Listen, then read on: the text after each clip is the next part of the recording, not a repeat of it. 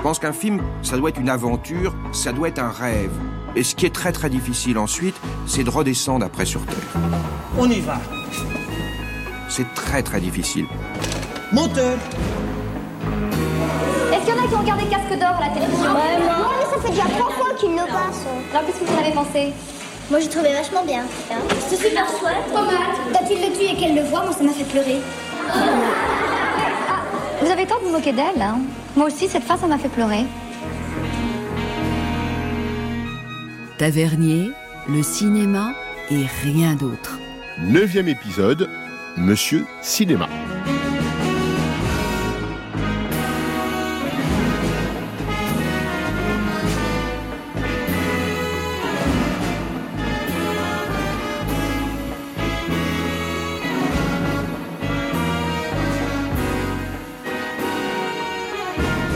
Laurent Delmas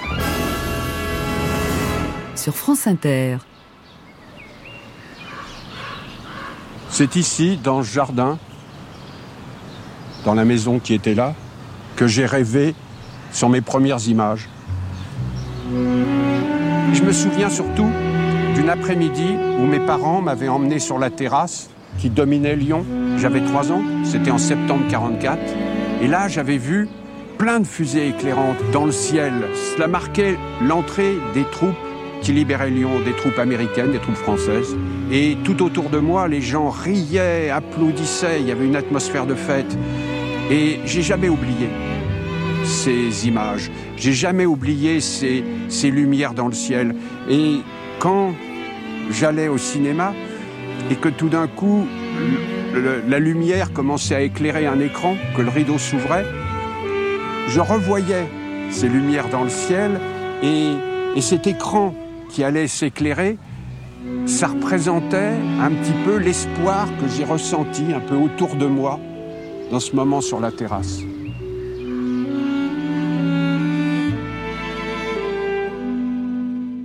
Pour cette ultime balade dans l'univers cinématographique de Bertrand Tavernier, un retour aux sources s'imposait. Un retour à Lyon, par conséquent, la capitale des Gaules, des Gueules, des Gaunes, mais aussi, depuis 1895, la capitale des dingues du cinéma. De l'invention des frères Lumière à la création de l'Institut Lumière, la ville natale de Bertrand Tavernier entretient avec le 7e art une relation particulière. Et toute sa vie, le cinéaste cinéphile aura dévoré des films avec le même appétit que le lyonnais gourmand qu'il était. L'ancien attaché de presse de cinéma, devenu cinéaste, aura vécu avec et pour les films, ceux des autres autant que les siens. Comme son ami américain Martin Scorsese, il considère qu'il n'y a pas les vieux films d'un côté et les nouveaux de l'autre. Tous appartiennent à une histoire qu'il convient de célébrer, raconter et faire découvrir. Deux livres de référence sur le cinéma américain. Un film et une série pour rendre hommage au cinéma français, complétés par de savoureux entretiens avec Jean Ollet-Laprune. Des heures et des heures de bonus pour les westerns, souvent rares ou inédits, édités par Sidonis en DVD. Sans compter des articles, des tribunes, des pétitions pour défendre les auteurs et s'enthousiasmer pour leurs œuvres. La cinéphilie dévorante de Tavernier a produit des œuvres majeures qui resteront aux côtés de ses propres films, faisant de lui ce monsieur cinéma à la culture aussi vertigineuse que joyeuse et communicative. Cette infinie connaissance du 7e art lui vaudra l'estime de l'écrivain et résistant René Tavernier, ce père admiré à la stature quelque peu écrasante.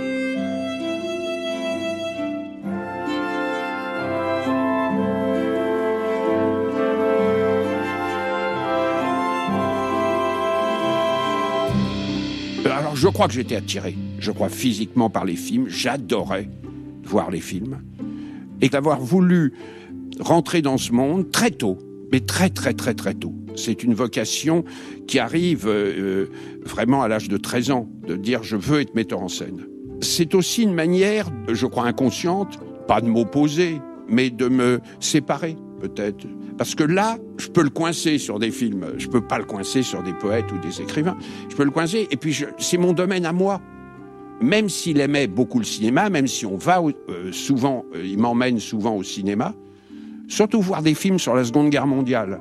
Je sais pas, j'ai vu avec lui, dans un espace très très bref, au moins trois films sur la guerre entre euh, américano-japonaise euh, aux Philippines, euh, avec le général MacArthur qui disait je reviendrai et tout ça et tout. Bon, ah ben, j'ai 14 ans, j'avais des connaissances extrêmement fortes sur sur ce passage de la guerre, parce qu'il m'expliquait tous les films, le pourquoi des scènes, etc. Et tout.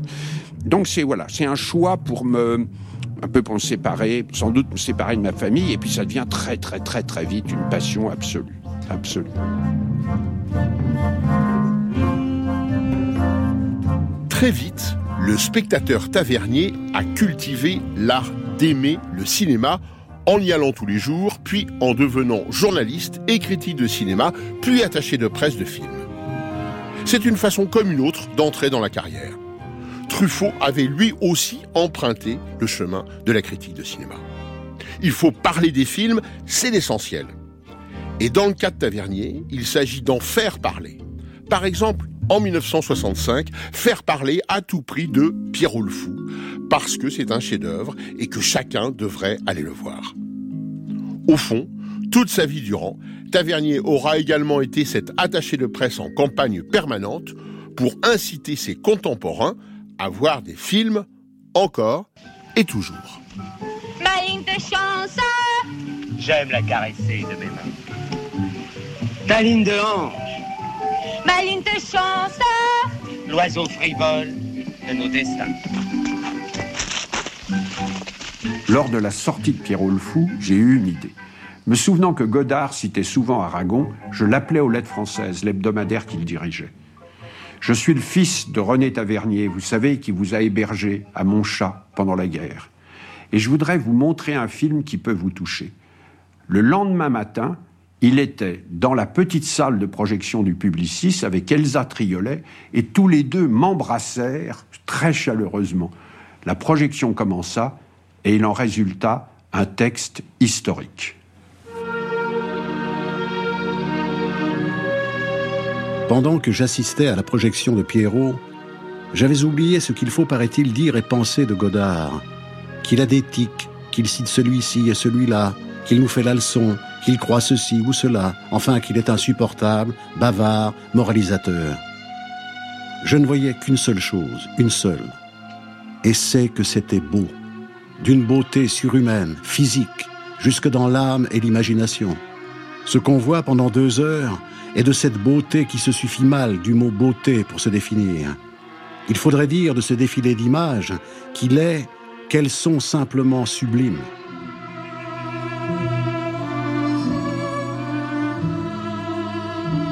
Tavernier attendra dix ans avant de réaliser en 1973 son premier film, L'horloger de Saint-Paul. Dix années à promouvoir des films auprès de la presse à écrire des articles dans des revues de cinéma, à sillonner les salles obscures en France et ailleurs, ainsi qu'à être l'assistant de réalisateurs comme Jean-Pierre Melville. J'ai adoré cette époque, mais c'était pour devenir cinéaste, dira Tavernier.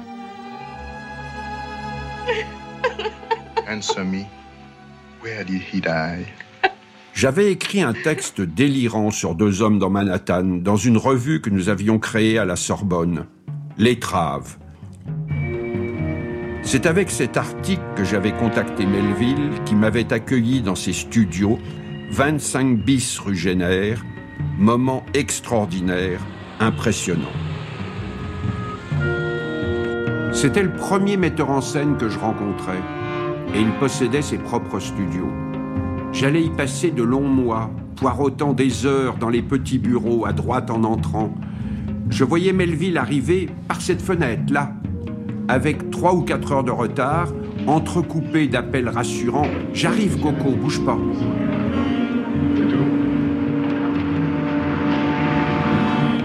Et pour se faire pardonner, il me trimballait dans Paris dans sa voiture américaine dont il remontait et descendait les vitres électriques. On allait voir un ou deux films, puis après le dîner, Il me baladait dans Montmartre ou Pigalle comme ces flics dans le Doulos, me montrant les hauts lieux du crime ou de la résistance. C'était un conteur extraordinaire. Il était insomniaque et ne me ramenait jamais avant 3 ou 4 heures du matin. Il voulait faire mon éducation cinématographique et m'impressionnait, me rabrouait. Raoul Walsh, c'est nul, sauf Strawberry Blonde, qui est un chef-d'œuvre. D'ailleurs, les films se définissaient en deux catégories, les nuls et les chefs-d'œuvre. Je crois qu'il aimait avoir quelques jeunes passionnés de cinéma à sa disposition jour et nuit. Jean-Pierre Melville décida d'aller trouver mes parents pour leur dire de me laisser faire du cinéma. Claude Sautet fit la même démarche. Ils devinrent mes deux parrains dans le cinéma et Melville me donna même mon premier boulot, assistant stagiaire dans Léon Morin Prêtre.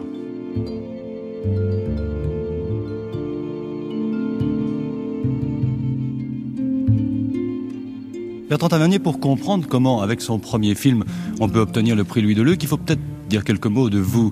Et euh, il faut, il faut dire d'abord, quand on parle de vous, il faut le dire, que vous êtes une sorte de, de cinglé du cinéma. Et vous avez vu votre premier film à quel âge? Ça, je sais pas. Vous ne pas, vous savez pas quel film c'était euh, Je crois que le premier, ça devait être un film américain qui devait s'appeler Retour aux Philippines, si mes souvenirs sont exacts.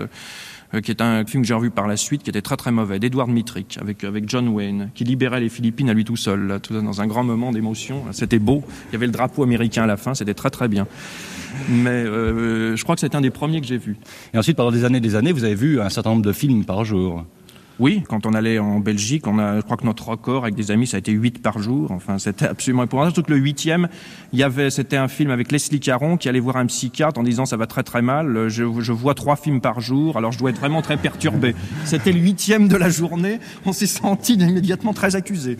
parce qu'il y avait même eu une époque, c'est ça où vous organisiez des voyages spécialement pour aller voir dans une toute petite salle quelque part. Un oh, On allait en Belgique, on a essayé de traquer des films en Belgique, dans les endroits les plus obscurs. On s'est, on s'est trouvé coincé quelque fois dans le tunnel de, Bruxelles, dans le tunnel routier. il y a des films qu'on a manqués à cause de ça. On s'est même retrouvé en Hollande sans le savoir. C'était des péripéties dignes de burlesque américain. Je veux dire, la tête des paysans hollandais voyant débarquer quatre voitures venant de France, demander où était le cinéma où jouait Taza, fils de Cochise, alors qu'on s'était complètement gouré de pays. C'était assez étonnant.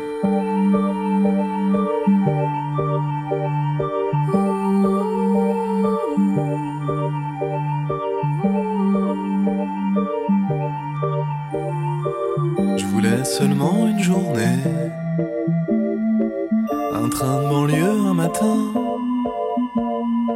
Je voulais seulement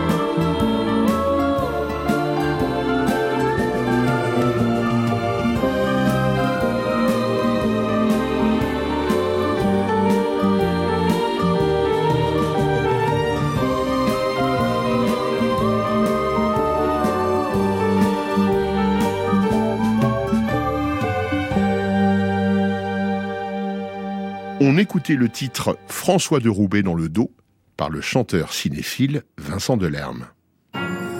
Laurent Delmas, Si tu veux jouer au cinéma ce soir avec une copine, viens avec nous. Tavernier, le cinéma et rien d'autre. Le cinéma, c'est aussi la vie. Sur France Inter.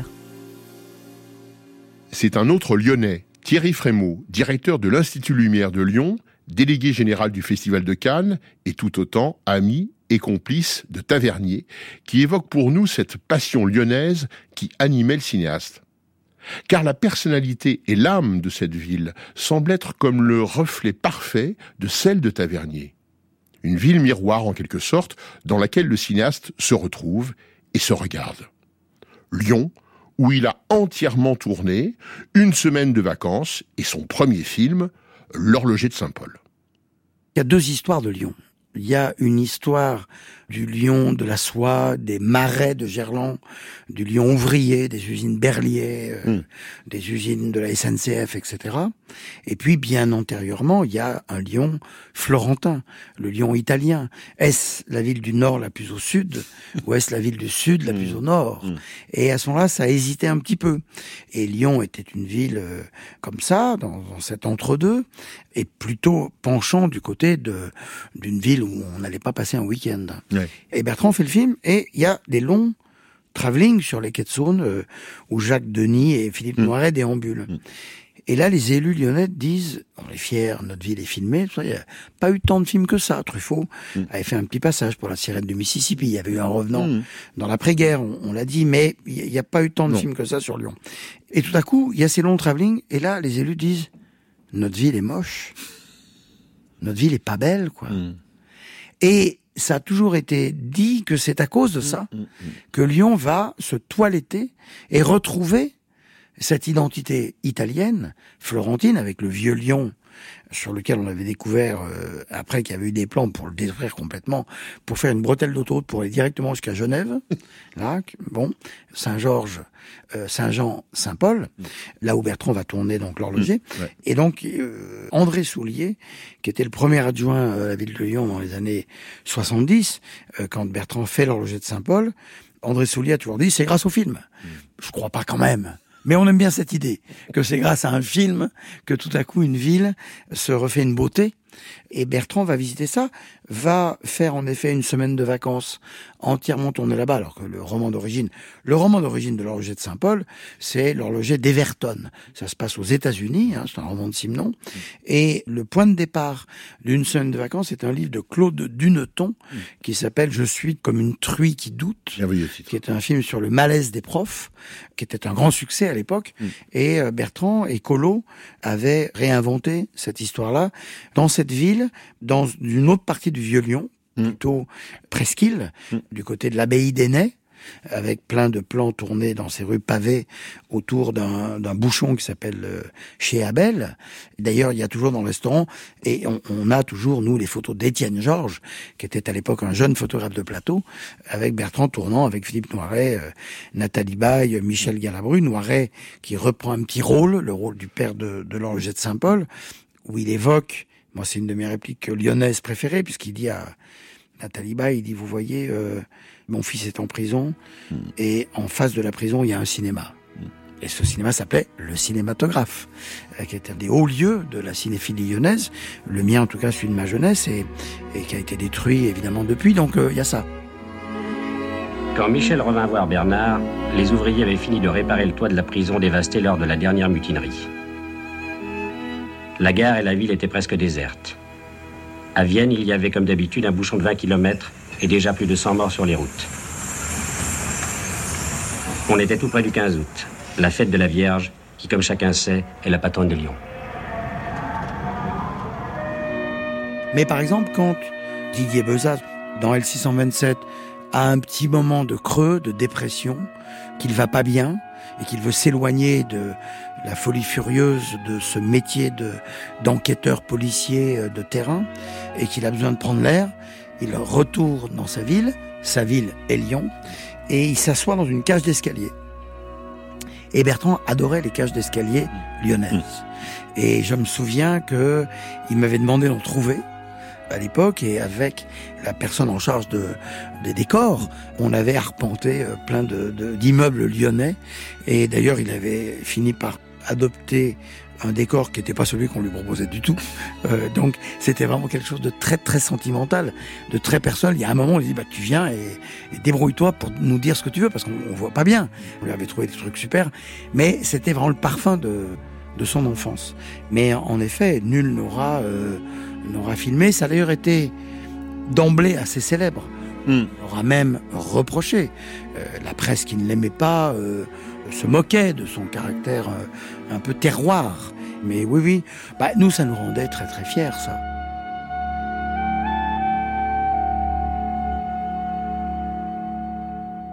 Mais vous êtes de Lyon par toutes vos racines parce que c'est quand Euh, même à Paris que vous suis, travaillez. Oui, c'est à Paris. Il faut pas exagérer. Je veux pas faire un grand air de violon sur Lyon parce que je l'ai quitté quand j'étais môme. mais J'y suis retourné assez souvent parce que j'ai de la famille. Mais dans La mort en direct, à un moment, on dit en parlant de, de- du personnage que joue Harvey Keitel, il, il ne sentait les choses, il ne les comprenait que quand il les avait filmées. Bon, ça c'est une phrase que j'ai écrite, c'est une phrase sur moi. Euh, Lyon.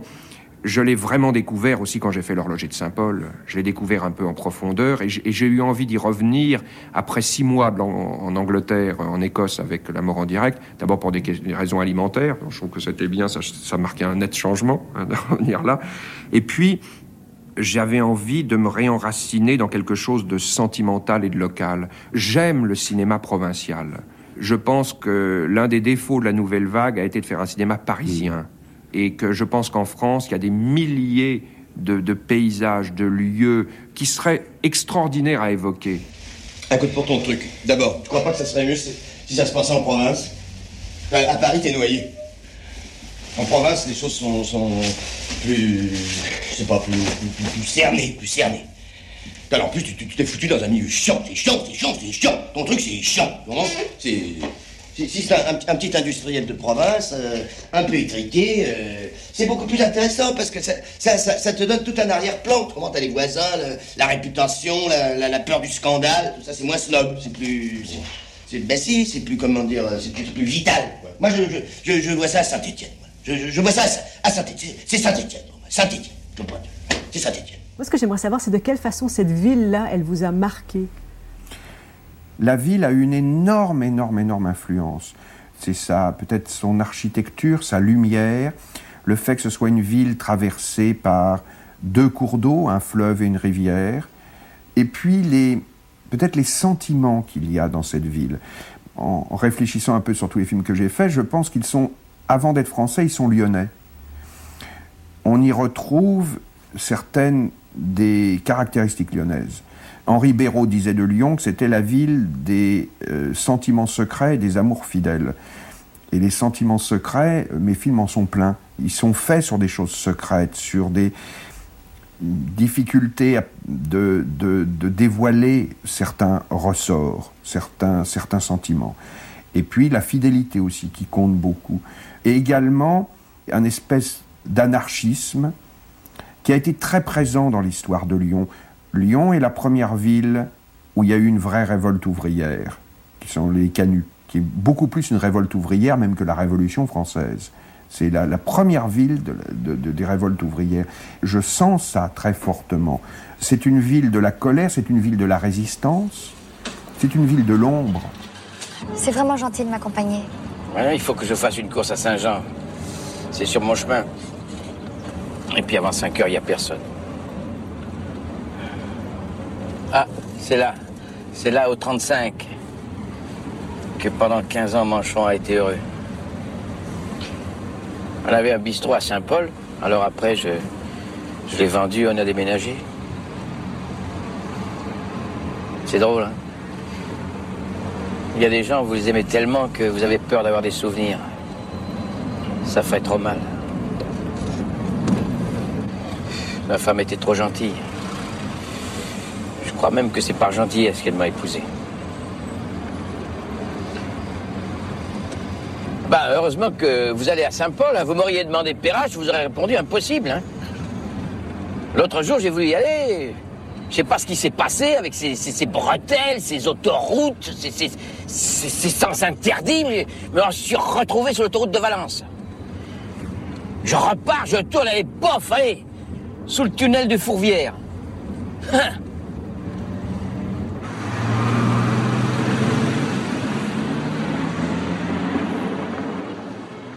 Lyon encore et toujours, avec en 1982, dans cette ville, la création de l'Institut Lumière par l'historien et critique de cinéma Bernard Charder et par Tavernier, qui en sera le président jusqu'à sa mort. Quand nous avons lancé l'Institut avec Bernard Charder, nous avons voulu montrer, pour reprendre la phrase de Faulkner, que le passé n'est pas mort, il n'est même pas passé, a déclaré Tavernier. Thierry Frémaux, présent depuis le début de cette aventure et cinéphile et lyonnaise, se souvient. L'idée, c'était une sorte de pas de colère euh, entre la colère et la lassitude de voir que cette ville n'avait jamais rien fait, alors qu'elle est la ville natale du cinématographe Lumière. Et en même temps, Bernard Charder était issu, comme Bertrand d'ailleurs, d'une culture des cinémathèques, des archives, des ciné-clubs, des lieux culturels, de la transmission, de ce qui fait que il y a qu'un truc qu'on a envie de faire dès qu'on voit un film qui nous plaît, c'est de le montrer à quelqu'un. Et c'est d'en parler. Et donc, euh, Bertrand avait son travail, son œuvre, euh, ses films à faire, mais il a accepté, il pouvait pas refuser, parce qu'il était cinéaste, cinéphile et lyonnais, puisque il est né à Lyon.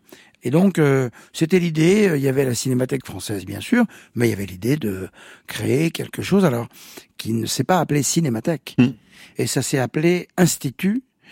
Et on disait toujours à l'époque, on disait comme ça, on sait pas ce que c'est, et tant mieux, euh, moins on saura ce que c'est, plus on pourra faire ce qu'on veut. Et, euh, et Bertrand, je me souviens, dans cette conférence de presse, s'était déjà livré à son exercice favori, parler de cinéma à des gens qui écoutaient sans se rendre compte, sauf au bout de 25 minutes de rang, qu'ils venaient d'entendre coup sur coup 384 noms de cinéastes dont ils n'avaient jamais entendu parler, mais qu'ils faisaient qu'ils acquiesçaient, comme s'ils étaient partie prenante de cette conversation.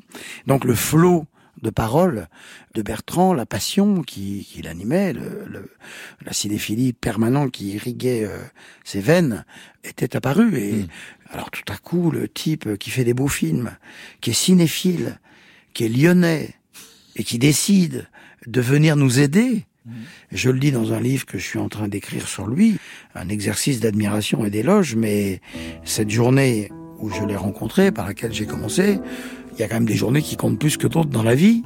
Euh, Celle-là a compté, quoi.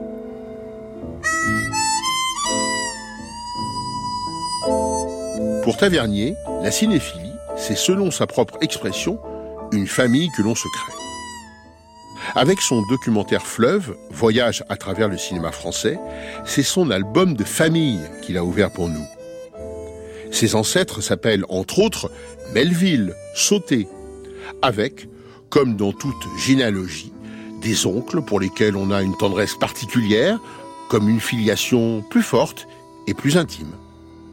On s'en réclame, on aimerait leur ressembler, on apprécie la justesse de leur chant.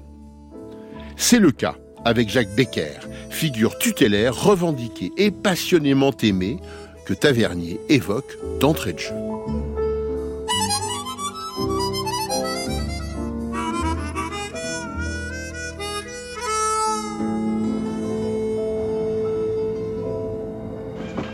Becker est l'un des cinéastes français qui a le mieux compris et assimilé le cinéma américain.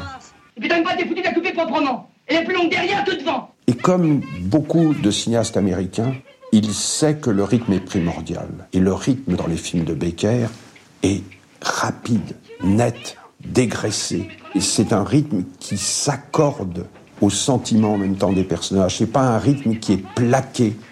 Je te Je te hais, je te hais. Tu es immonde. Il assimile le cinéma américain, mais il ne le copie pas. Oh, pardon, je voulais pas. La plupart de ses films ont une saveur, un goût extrêmement français. Vous savez, salade fromage. Il faut des camemberts formidables ici, je sais pas comment ils font. Vous aimez le camembert? Je me demande si vous aimez le camembert. Je me fous du camembert. Dans Touchez pas au Grisby, ces gangsters sont très différents de leurs homologues américains. Il y a des scènes qui sont inimaginables dans un film noir de l'époque. Tiens, si tu veux te laver les crochets, une brosse et puis t'as le dentifrice là sur le lavabo. Autre différence majeure avec le cinéma américain, c'est la méfiance de Becker vis-à-vis de l'intrigue. C'est comme ça. Touchez pas au Grisby est simplifié par rapport au roman de Simonin. Becker va seulement suivre son héros, Max. On ne voit rien d'autre que ce que voit Max. Becker tenait à ses intrigues très organiques, très simples. Il ne voulait jamais qu'on ait l'impression que ce soit les scénaristes qui dictent le comportement des personnages, mais que ce comportement est au contraire l'air d'inventer le scénario. Et c'est en cela qu'il demeure l'un des cinéastes les plus modernes de son époque. Florence Quelle joie My dear friend. Bonsoir. Ce qui me frappe dans ces films, c'est l'empathie dont il fait preuve pour les personnages. Il y a un mélange extraordinaire de familiarité chaleureuse et de retenue. Don't you think? A queen must be waiting? Je préfère vous parler français. Je comprends rien quand vous parlez anglais. Euh, Vraiment? Pas mot. C'est étrange que Spencer ne comprenne pas votre anglais. Je, je trouve que vous parlez absolument bien. Je l'ai appris euh, à l'université. Oxford, you know. Tout s'explique. La langue d'Oxford n'a aucun rapport avec celle de Chicago. C'est possible car en Angleterre, on m'entend parfaitement. Quand je voyais ces films, je le qualifiais dans ma tête de cinéaste amical, tout en me disant que peut-être j'hésiterais à le tutoyer, intimidé par la pudeur qui s'en dégageait. Becker est pour moi le cinéaste de la décence ordinaire, cette notion si chère à George Orwell, qui implique une pratique ordinaire de l'entraide, de la confiance mutuelle, des liens sociaux minimaux mais fondamentaux. Une première. Antoinette, quoi? Vous sortez de quoi Je crois pas, faut que je finisse ma robe pour demain. Tu me prêtes ta machine à coudre si tu veux? Merci, à tout à l'heure. Non pas une morale, mais un sens spontané de ce qui doit se faire ou ne doit pas se faire. Et cette admiration pour les films de Jacques Becker remontait à l'enfance, à ses premiers films, vus notamment lors d'un long séjour au sanatorium de Saint-Gervais. Un peu plus tard viendra la découverte d'autres figures enthousiasmantes, comme celle de l'acteur Eddie Constantine dans un tout autre registre. Dans son voyage à travers le cinéma français, le cinéaste revient sur ces films de série B qu'il affectionne particulièrement et dans lesquels on retrouve cet acteur singulier incarnant à plusieurs reprises le personnage du détective privé, Lémi Cochon. Les films policiers français me paraissaient souvent, à l'époque, mollassons, insipides. C'était des histoires de mac, de souteneurs, de boîtes de nuit, un peu sordides.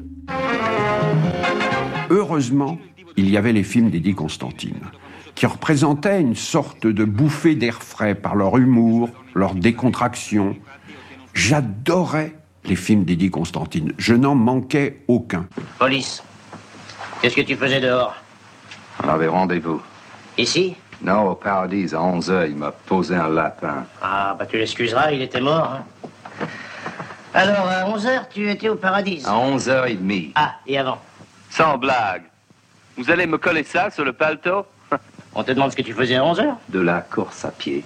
Tout seul, naturellement? Non, derrière, entraîneuse. Ah, rigolo. ah, rigolo.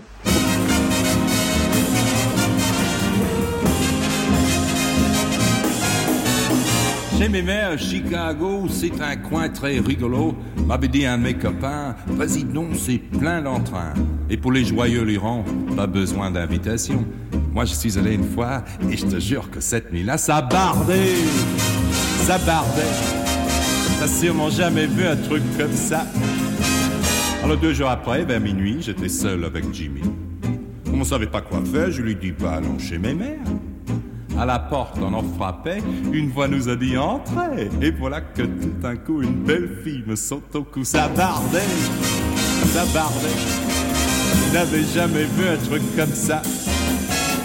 Le whisky coulait à flot, un gros type jouait du piano. Les femmes étaient drôlement belles et les robes sensationnelles. La soirée battait son plein, on flirtait dans tous les coins. Tout le monde est un peu noir. Ah, mes amis, quel pétard. Ça bardait, ça bardait. Vous n'avez jamais vu un truc comme ça. Alors, tous les deux avec Jimmy, on se disait, bah, allons-y. Et on s'est lancé d'art dans la direction du bar. Mais voilà que la salle s'éteint d'un seul coup, on voit plus rien. Les femmes se mettent à hurler, tout le monde veut se débiner. Ça bardait. Vous n'avez jamais vu un truc comme ça.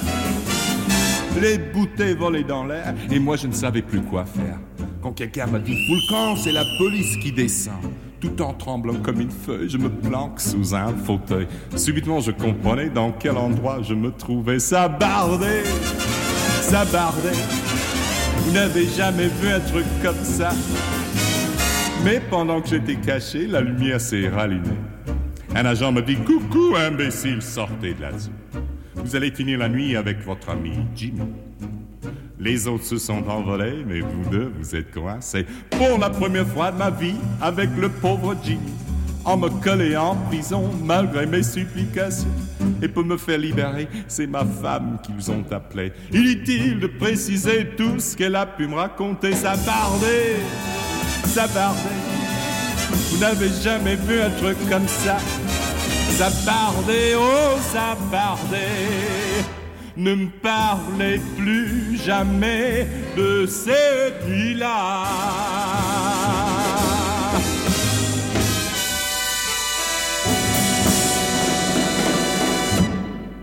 C'est Eddie Constantine qui chantait Sabardet, extrait de la BO du film Ça va barder, réalisé en 1954 par John Berry.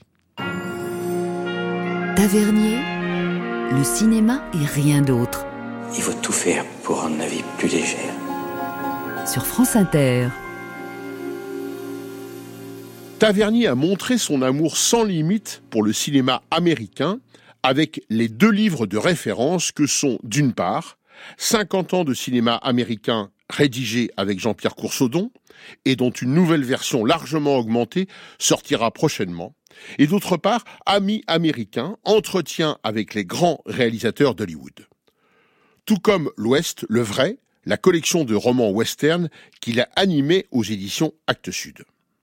Autant d'écrits et de travaux qui, comme le voyage à travers le cinéma français, magnifient une cinéphilie décomplexée, sans tabou ni frontières. Comme une chevauchée permanente dans un pays qui s'appellerait le cinéma et dont on ferait découvrir aux spectateurs et lecteurs les contrées les plus connues comme les endroits les moins fréquentés. Well, maybe it's like Casey says. Un homme n'a pas une arme à lui tout seul, mais rien qu'un petit morceau d'une grande âme. La grande âme commune qui appartient à tout le monde. Then, Alors, Alors quoi, Tom? then it don't matter. alors ça ne fait rien. Je serai partout, dans l'ombre. Je serai partout. Partout où tu seras. Partout où il y aura une bagarre pour que les gens puissent bouffer. Je serai là. Partout où il y aura un flic qui frappera un gars. Je serai là. Je serai là où les types gueulent quand ils deviennent enragés. Et je serai là où les gosses rient quand ils ont faim. Et qui savent que la soupe est prête. Et quand les gens mangeront les choses qu'ils font pousser et vivront dans les maisons qu'ils construisent, je serai là aussi. Les raisins de la colère, Oh. 1939, avec un Henri Fonda. Magnifique film, magnifique film. Oh, cette tirade, euh, c'est quelque chose de, de, de prodigieux. De ce moment où Fonda dit euh, Je serai là partout. Là, c'est. euh, moi, j'ai un, un frisson à chaque fois que je l'écoute. C'est.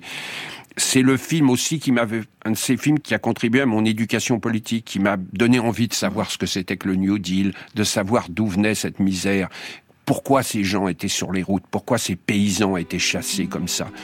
Et le, le film, il n'a pas pris une ride. Il adorait surtout parler du cinéma des autres. D'ailleurs, le, euh, la préface pour la première édition de Amis américains, ça s'appelait, je crois, Les films des autres. Thierry Frémaux. Moi, je suis fasciné par ceux qui, tout en continuant à être des artistes, s'intéressent au travail des autres. Il y a des gens, il y a des cinéastes qui ne sont pas cinéphiles, qui vont que très peu au cinéma. Bertrand, c'est pas du tout ça. D'ailleurs, la- l'histoire est connue. Hein, quand euh, Noiret l'accompagne euh, pour euh, essayer de monter ce qui sera le premier film L'Horloger de Saint-Paul, Noiret lit le scénario, accepte euh, de s'engager pour le film et accompagne Bertrand dans les maisons de production pour essayer de prêter sa son nom, sa notoriété, euh, au montage financier du film. Donc il était là, euh, il accompagnait, il, il était tout à fait engagé pour le film, avec un petit doute. Dit si le type euh, est aussi pénible sur un plateau, est aussi référentiel, s'il ne fait que nous expliquer, dès que je dois dire une réplique, il faut que je la fasse comme Spencer Tracy ou Gary Cooper, il dit on va pas s'en sortir. Or non, il y avait, on pourrait dire c'est le contraire de la schizophrénie, en tout cas une séparation absolue du tavernier cinéphile et du tavernier réalisateur. Et Noiret l'a raconté que euh, ces inquiétudes ont été levées immédiatement dès le, dès, dès le premier moteur.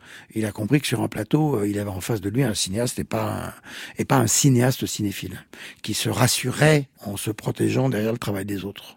Même quand il parlait des autres, c'était de toute façon une certaine façon de parler de lui-même. Il était dans sa conversation, c'est pour ça qu'il avait une conversation passionnante. C'était un conversationnaliste, comme disent euh, les Américains, parce qu'il y avait, il y avait tout le temps des, des citations. Il ramenait tout le temps à, à des artistes, à des auteurs.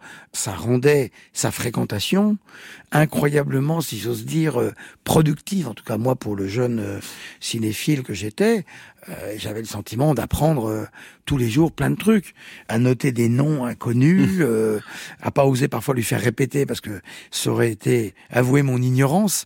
Ça tombait pas dans l'oreille d'un sourd parce que c'était aussi très opératoire pour les rétrospectives, pour nourrir un petit peu ce dont il avait accepté d'être le président. Est-ce que tous ensemble à Lyon, on avait décidé de créer qui était l'Institut Lumière Et c'est pour ça que à un moment, euh, et je peux dire euh, très modestement là aussi que je suis à l'origine de son long documentaire de, sur le cinéma français, parce que moi c'était aussi euh, une certaine façon de, de retenir pour toujours sa faconde, sa, son érudition, son, son par cœur, la façon dont quand même euh, il suffisait d'appuyer sur le bouton pour que tout à coup il aille chercher, on sentait que dans sa mémoire des portes s'ouvraient. Et hop, il creusait, il creusait, il creusait, et euh, il suffisait de dire un nom et c'était interminable. Cet homme qui a dédié son existence à aimer les films des autres, à aimer le cinéma, aura terminé par un très long documentaire sur l'histoire du cinéma de son pays. Et ça n'était pas être chauvin, nationaliste ou quoi que ce soit. Puis lui était pas soupçonnable de ne pas aimer euh, le cinéma des pays lointains. Parce qu'on parle du cinéma américain, il connaît parfaitement le cinéma italien, parfaitement le cinéma anglais, parfaitement le cinéma euh, japonais. De toute façon, il était tellement gargantuesque comme spectateur qu'on pouvait lui mettre n'importe quel film sous les yeux, il le regardait. Mais du coup, de faire ce long documentaire sur le cinéma français a été à la fois une façon de retourner vers le cinéma de son pays, il a revu tout ça, et euh, faire un retour sur, euh, sur sa propre cinéphilie. Et d'ailleurs, ce voyage à travers le cinéma français, peut-être que c'est son œuvre la plus personnelle. En tout cas, il, la commence dans, la maison où il est né. Enfin, dans le lieu, pas la maison, parce qu'elle n'existe plus, mais dans le, lieu où il est né. Ce qui est très, très, à la fois étrange et beau de commencer à, à parler euh, du cinéma français, mais à, à partir de lui-même, en quelque sorte. Oui, oui, d'ailleurs, quand on avait fait l'avant-première du film, à l'Institut Lumière, je lui dis, tu me laisses présenter parce que j'ai un truc à dire. Et le truc que j'avais à dire, c'était, alors voilà, c'est un film dont le premier plan est tourné un peu plus loin dans le quartier et le dernier plan de l'autre côté de la rue. Puisqu'en effet, le film commence à Montchat, qui est tout à côté de Montplaisir, à Lyon, là où il a grandi. Il est né à Lyon et il a grandi dans cette maison qui en effet n'existe plus, mais sur lequel, avec Michel Noir et Bertrand et sa mère, qui était encore là à l'époque, et ses sœurs, on avait déposé une plaque, puisque c'est aussi un lieu où Louis Aragon a écrit Il n'y a pas d'amour heureux, puisque Aragon et Triolet et Elsa Triolet étaient recueillis, entre guillemets, en zone libre par euh, la famille euh, Tavernier.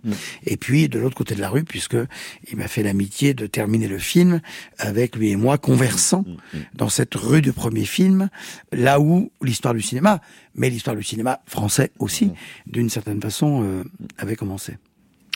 Pour terminer, trois mots pour euh, décrire Bertrand Tavernier? Physiquement euh, ou Non. Euh, Peut-être aussi. Physiquement, c'était facile. Euh, grand gauche, euh, grand emprunté.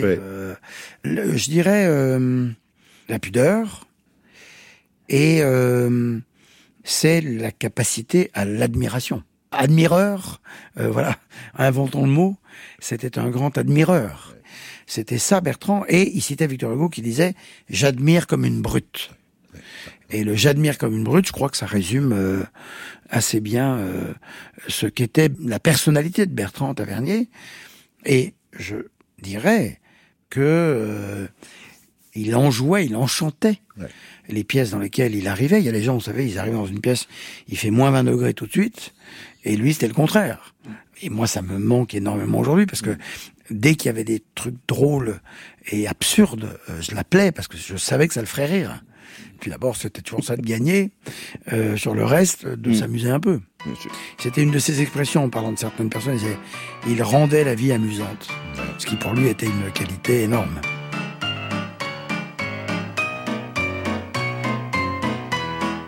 Bertrand Tavernier, bonjour. Bonjour. Alors Bertrand Tavernier, quid des origines du cinéma groenlandais? Ah, quid du cinéma groenlandais? Vaste question. Mais ce qu'on sait, c'est que le cinéma groenlandais a été créé par deux sœurs. Les sœurs Torche, dont on a redécouvert les films récemment, dont le premier, La sortie des usines de Blunion-la-Bédoule. Et c'est un film où l'on voit les ouvriers et les ouvrières de l'usine de Blunion-la-Bédoule sortir de dos à la caméra y compris le chien. Il y a un chien qui sort de dos, ce qui a, je pense, dû susciter un certain nombre de prises. Donc, les gens disent que ce n'est pas un documentaire, mais que c'est en fait la première œuvre de fiction.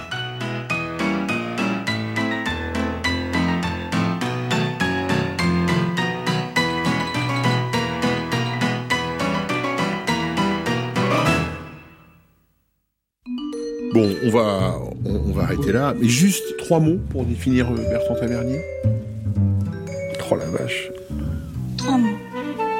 Trois mots. Pour définir Bertrand Tavernier. Je vous écoute. Bon vivant, ça en fait deux. L'humour, le deuxième degré, Ouais. le troisième degré, enfin, ça je pourrais, euh, l'humour de Hmm. Bertrand. Émotion et dérision. Dérision sur la vie, sur les êtres. Aimer rire, aimer raconter des histoires, aimer manger va avec, parce que quand on mangeait, évidemment, qu'est-ce qu'on faisait? On riait et on racontait des histoires. Et surtout lui, parce qu'on avait envie de l'écouter. Vif, rapide, les associations d'idées, la passion. Hmm. Beaucoup plus que trois mots là, non? Passionné, passionnant, Curieux. généreux. Il a de la curiosité en tout. C'est une belle qualité. Il était très attentif et, et il était très aimant surtout, Hmm. Bertrand. Il était, il jubilait. Ça, c'était vraiment sa, sa marque. C'est le mot que j'allais employer, c'est il jubilait derrière le, le combo. Il, il frappait dans les mains, il regardait sa, sa script, il disait c'est formidable, hein, c'est formidable. Il est comme un enfant quand il a quelque chose qui veut tourner et il a ce qu'il veut. Oui, c'est comme un enfant à qui on a donné un, un sucre d'orge de- d'un mètre cinquante, quoi. Il a un côté, euh, il avait un côté, euh, et c'est agréable. Et C'était ça qui était frappant, c'est de voir cet homme qui a fait 29 films, si je dis pas de bêtises, et qui, euh, qui était comme un enfant derrière le combo, quoi qu'il arrivait. Il l'exprimait et au fond, ça faisait figure de direction parce que quand on se sentait euh, à ce point euh, valorisé, puis il avait toujours un œil euh, très rieur aussi. Ça, c'était sa marque. on a le souvenir de, ce rire qui commentait d'une manière assez truculente et très très joyeuse et assez drôle. Souvent, là, beaucoup de, choses qu'il disait. Enfin, il avait beaucoup d'humour et ça faisait partie de son rapport aussi avec les acteurs et les actrices. J'entends son rire. Quand on parle de lui, j'entends son rire. Enthousiaste, partageur, Oui, oui, il, donnait beaucoup de DVD. Voilà. Il arrivait avec un sac plastique souvent quand on le voyait. Il disait tiens, alors ça c'est formidable, c'est un, un western de Randolph Scott, mais c'est le dernier western qu'il a fait parce qu'après il a été un peu. Bon, il, il racontait toujours. Donc évidemment, on ne sait rien à côté de lui. Bienveillance, partage, énergie. Trois mots pour euh, définir Bertrand Tavernier. Un humaniste, un citoyen et un copain. un ami, un ami, un ami, un ami. Oh, bah, je parlerai vraiment de sa bonté, de son humanité et de son impatience. Bouderie. Il boudait. Il pouvait bouder. Encore une fois, c'était un homme assez exceptionnel, ce Tavernier. Non, non, mais c'est vrai, hein, le- il, il était surprenant. Il était constamment surprenant et euh, étrange et loufoque. C'était un personnage qui avait un, un côté totalement loufoque. Il avait aussi un côté euh, euh, lunaire. On sentait qu'il était dans son monde, avec son écharpe et son, ses cheveux ébouriffés. Et pour moi, c'était un vrai personnage qui continue de me, de me fasciner, de me hanter. Il avait pas peur de sa part de féminité. Il le racontait en tout cas avec beaucoup de délicatesse et, euh, et beaucoup de pudeur. Bertrand était vraiment quelqu'un de profondément pudique et timide. C'était quelqu'un qui, lorsqu'il parlait en public, souvent, pour rester concentré, pour suivre le fil de ses idées, ne regardait pas son auditoire de peur de perdre le fil, d'être troublé, de choper un regard, etc. Donc il regardait, il regardait le sol. Ah, trois mots. Pour moi, euh, indiscutablement, un génie. Deuxièmement, une sensibilité à l'événement historique exceptionnelle. Et puis, peut-être, oui, un chrétien. Je dirais complexe, comme tous les gens qui, qui racontent les histoires des autres. L'éclectisme et le mystère. Et même si il est plus là, c'est intact, quoi, cette, euh, cette empreinte artistique et humaine et émotionnelle. C'est ça, Bertrand. Tavernier.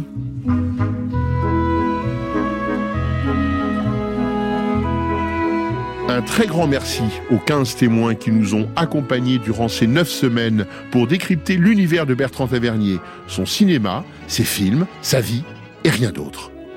Stéphane Audouin-Rousseau, Nathalie Baye, Luc Béraud, Christophe Blain, Julie Gaillet, Xavier Giannoli, Marie Gillin, Laurent Henneman, Isabelle Huppert, Stéphane Le Rouge, Raphaël Persona, Philippe Sard, Mélanie Thierry, Philippe Toreton et Thierry Frémaux. À la technique, Benjamin Troncin et Régis Nicolas. Merci, merci à notre programmateur musical, Thierry Dupin. Et sans elle deux, cette émission n'aurait pas existé. Irène Menahem d'abord, qui en a brillamment assuré la préparation en dénichant des archives avec l'aide de l'INA, sélectionné des extraits et assuré le suivi éditorial. Et puis notre réalisatrice, Juliette Medevielle, qui, avec intelligence et sensibilité, a donné à cette émission sa fluidité, son âme et son mouvement. Double merci. Irène, Juliette, vous avez fait de moi un enfant gâté. Vous pouvez réécouter l'intégralité de ces émissions sur franceinter.fr et les podcaster via l'appli Radio France. En novembre prochain, sachez que cette émission trouvera son prolongement dans un livre coédité par Gallimard et France Inter. Vous y trouverez notamment l'intégralité des entretiens que nos 15 grands témoins nous ont accordés. Je vous donne rendez-vous avec Christine Masson samedi prochain à 10h en direct du Festival de Deauville pour la nouvelle saison de On aura tout vu, le magazine de cinéma de France Inter. C'est à Bertrand Tavernier qu'est dédiée cette série et c'est donc à lui que revient le mot de la fin.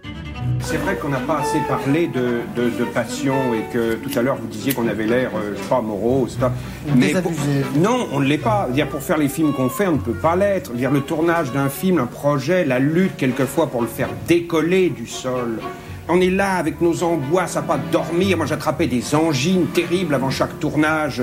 Donc la passion, elle est tout le temps. Elle est, elle est sur le plateau. Elle est dans la salle de montage quand on croit qu'on s'est complètement planté, qu'on est malade, désespéré. Revenir dans la vie réelle, c'est ça qui est dur parce qu'on a partagé des moments d'émotion avec des personnages qu'on a créés. Moi, j'ai du mal à redescendre. J'ai du mal. Je me souviens de, à la fin d'Autour de minuit, avec Dexter Gordon. Il est arrivé vers moi et il m'a dit, Lady Bertrand, parce qu'il appelait tout le monde Lady, euh, combien de temps il va me falloir pour que je sorte de ce film? Et je lui ai dit, euh, je sais pas, je sais pas, Dexter. Il m'a appelé un an plus tard, un jour, au milieu de la nuit, j'ai un coup de téléphone, et il me dit, c'est Dexter, je suis pas encore sorti. Et je lui dis, moi non plus.